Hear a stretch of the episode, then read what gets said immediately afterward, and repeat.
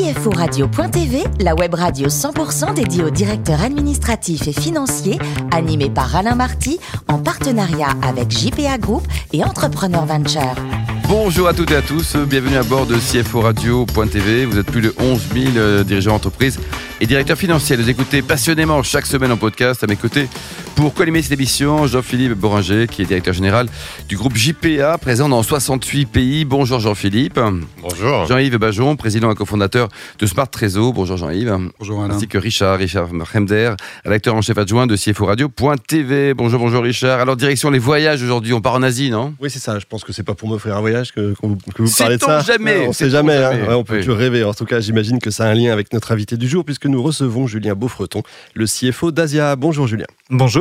Alors, vous êtes né à Sainte, une vieille ville gallo-romaine. C'est peut-être ce qui fait que vous avez un parcours qui n'est pas tout à fait conventionnel pour un CFO. Hippocagne, cagne, un doctorat de philo esthétique. Mais à un moment donné, faut quand même manger. Et vous intégrez Sciences Po Paris, vous passez un master finance et pendant 15 ans, vous vous occupez de fusion et acquisition. On est quand même à des années-lumière de la philo, là. Oui, c'est assez différent, j'avoue, euh, mais il y a quand même euh, des euh, points de convergence. Il faut analyser. en philo, on apprend qu'il n'y a pas de juste ou de faux. En finance, c'est pareil. Suivant le côté de la table, quand vous faites du M&A, vous n'avez pas tout à fait les mêmes intérêts à défendre.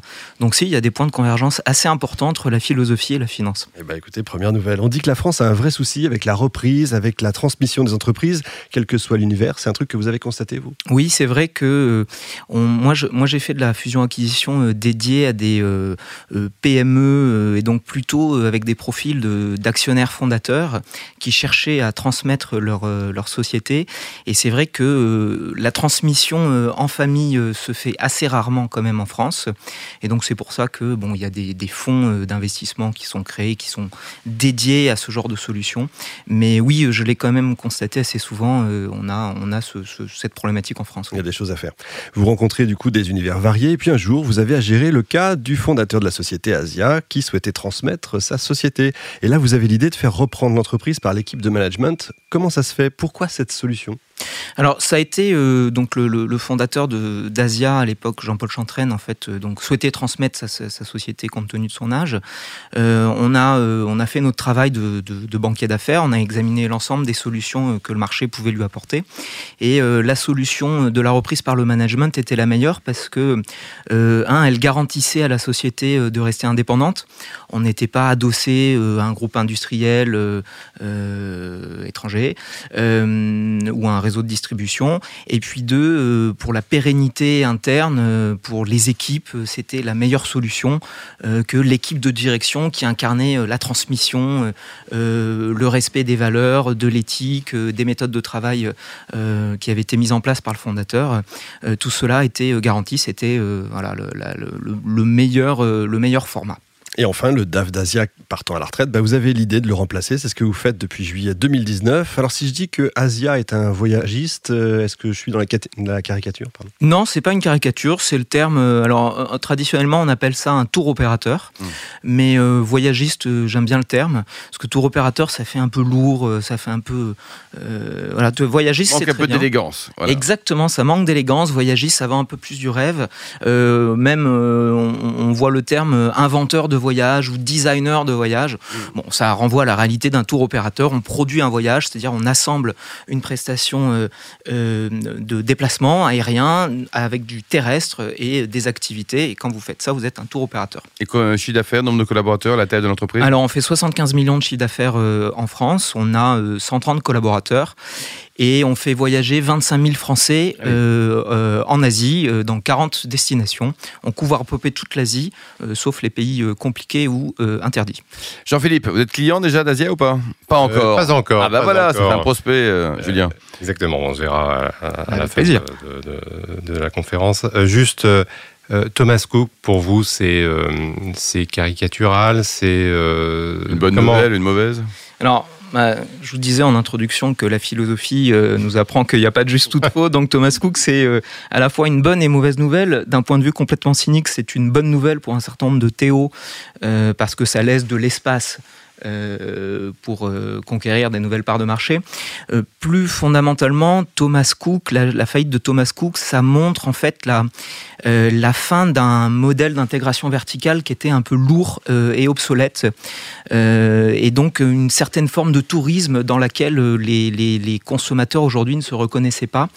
C'était un modèle de Théo intégré en amont, en aval, ce qui veut dire qu'en fait Thomas Cook, il, ils associaient leurs propres avions avec leurs propres hôtels et leurs propres agences pour vendre aux consommateurs un produit qui en réalité était un peu fermé. Hein. Et euh, ben, ils, sont, euh, ils se sont retrouvés confrontés à la disruption que le digital a permis et qui euh, a permis aux consommateurs, aux clients de chercher de la flexibilité et du prix. Et Thomas Cook, euh, ben, en termes de flexibilité, bon, ben, ils avaient du mal à y répondre. Ils ont essayé d'y répondre avec des produits exclusifs, mais ça n'a pas trop fonctionné. Et en termes de prix, ben, ils y ont répondu en abaissant leurs prix. Mais quand vous abaissez vos prix, vous travaillez avec des marges plus faibles. Et quand vous êtes une industrie, enfin un groupe à coût fixe élevé, ce qui était le cas de Thomas Cook, compte tenu de la taille euh, du, groupe, euh, marge faible, coût fixe élevé, vous avez une stratégie de course au volume. Et soit vous réussissez et ça marche, soit vous ne réussissez pas et c'est la faillite. Et c'est ce qui s'est passé. D'accord. Et euh, donc vous, j'ai regardé, vous êtes sur le service, sur euh, la valeur ajoutée dans la construction des voyages. Euh, qui le construit? C'est vous, vous voyagez beaucoup alors, c'est, on a une équipe de producteurs, comme on appelle ça dans le métier, hein, des, chefs de produits qui sont spécialisés par zone, sont des passionnés de leur zone, des passionnés d'Asie, donc ils voyagent très régulièrement dans, les pays qu'on, propose à nos clients, parfois deux à trois fois par, par an, hein, et ils vont, donc c'est eux qui inventent les voyages, qui les designent, et puis évidemment quand ils testent le produit, donc c'est un, un job assez sympa, sympa voilà, donc ils vont, ils vont visiter les régions, euh, ils vont euh, tester les hôtels qu'on recommande à nos clients. Ils connaissent très bien les hôtels. Si par exemple vous venez chez nous et que vous nous dites euh, moi je veux un hôtel calme ou moi je veux un hôtel avec vue sur machin, etc. Eh bien nous comme on connaît très bien tous les établissements parce qu'on va les visiter, on saura vous dire faut prendre la chambre 401 et pas la chambre 405. ils rencontrent nos partenaires locaux pour construire avec eux les voyages sur mesure. et c'est vraiment cette dimension de spécialiste, elle se crée parce que on a des gens qui sont passionnés et qui vont sur place. Jean-Yves vous êtes client, vous, Jean-Yves, ou pas encore? J'ai vécu 15 ans en Asie. Ah, vous connaissez 15 ans, Et j'aimerais bien retourner au Japon, notamment l'année prochaine. J'ai vécu 7 ans, mais bon, visiblement, il y, a, des événements sportifs importants l'année prochaine. Ah, euh, si je comprends bien, effectivement, pour être un, voyagiste d'avenir, effectivement, il faut être agile, hein, c'est ce que vous dites. Hein.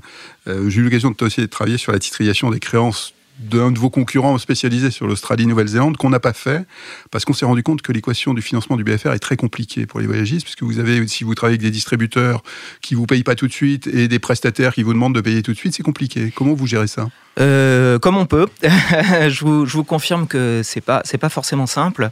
Euh, en effet, il y a un modèle particulier français qui est à la défaveur des tours opérateurs, au sens où euh, quand on vend un voyage chez un distributeur, typiquement Thomas Cook, on est payé à peu près 7 à 8 mois après, quand, comme on est sur du long courrier, on est payé 7 à 8 mois après la prise de commande.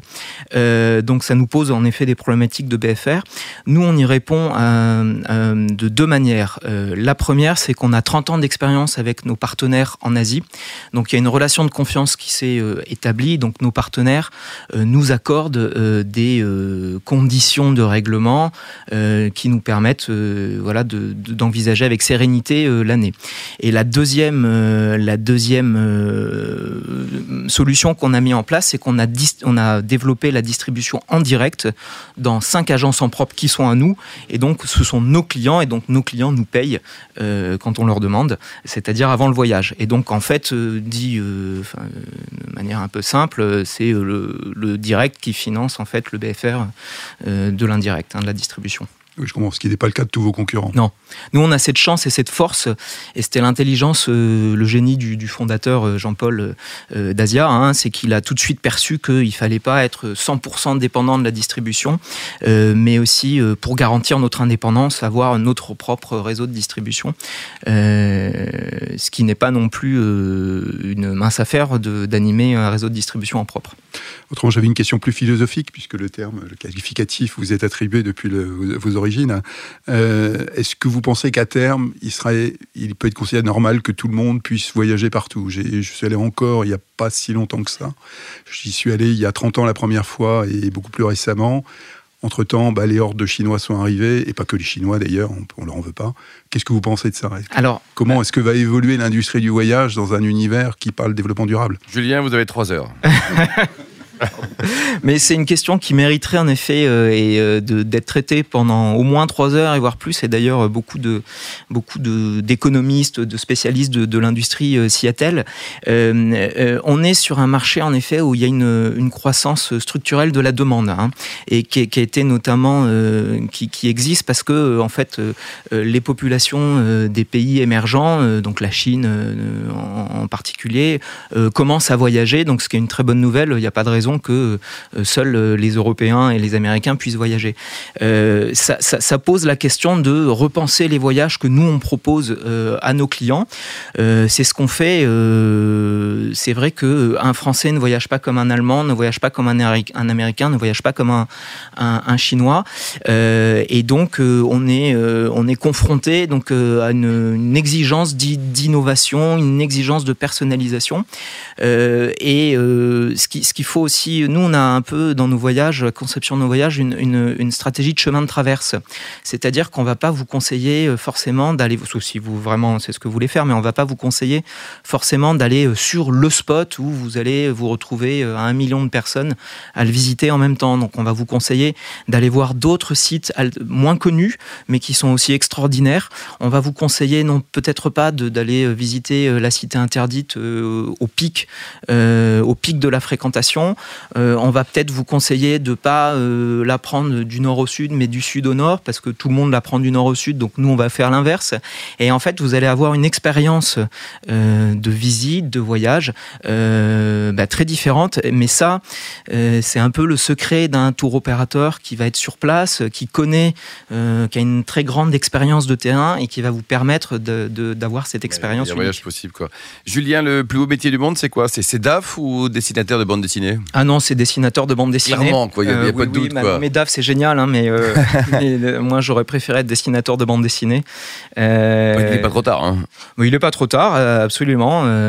bon, il y a quand même un petit peu de, sous à compter chez Asia. Alors, alors, avant de faire des, petits dessins dans des bulles et dans des cases. Et pour terminer, il paraît que vous êtes côté cuisine, hein, le champion du monde du poulet de curry vert. Euh, ou le curry vert de poulet. Absolument.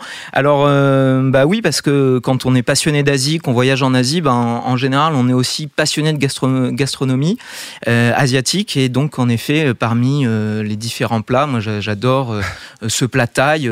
c'est très facile à préparer, en fait. Comment vous faites alors? Vous prenez un curry, prenez un poulet vous Alors, vous prenez. Il y a, y, a, quatre. c'est ça. c'est presque ça. Il y a quatre ingrédients principaux. Hein. Il y a du poulet, il y a de la pâte de curry vert, il y a du lait de coco et puis il y a des herbes aromatiques. Je vous conseille le basilic thaï. Et donc vous faites revenir un petit peu. Euh, et il y a aussi du gingembre euh, et de l'oignon ou de l'ail, enfin suivant vos, goûts. Vous faites revenir tout ça euh, dans un peu de d'huile de, sésame. D'accord. Vous faites dorer un petit peu la pâte de curry vert et puis vous rajoutez le poulet et le lait de coco et vous cuisez ça à feu doux pendant 20-30 minutes. 20-30 minutes quoi. Bon, voilà. Je sais pas si voilà, confidence, mais vous êtes excellent en cuisine en tout cas. Merci beaucoup Julien, merci également à vous Jean-Philippe, Jean-Yves et Richard. Fin de ce numéro de CFO Radio.tv. Retrouvez toute notre actualité sur le compte Twitter, LinkedIn et Facebook. On se donne rendez-vous mercredi prochain à 14h avec un nouvel invité. CFO Radio.tv vous a été présenté par Alain Marty en partenariat avec JPA Group et Entrepreneur Venture.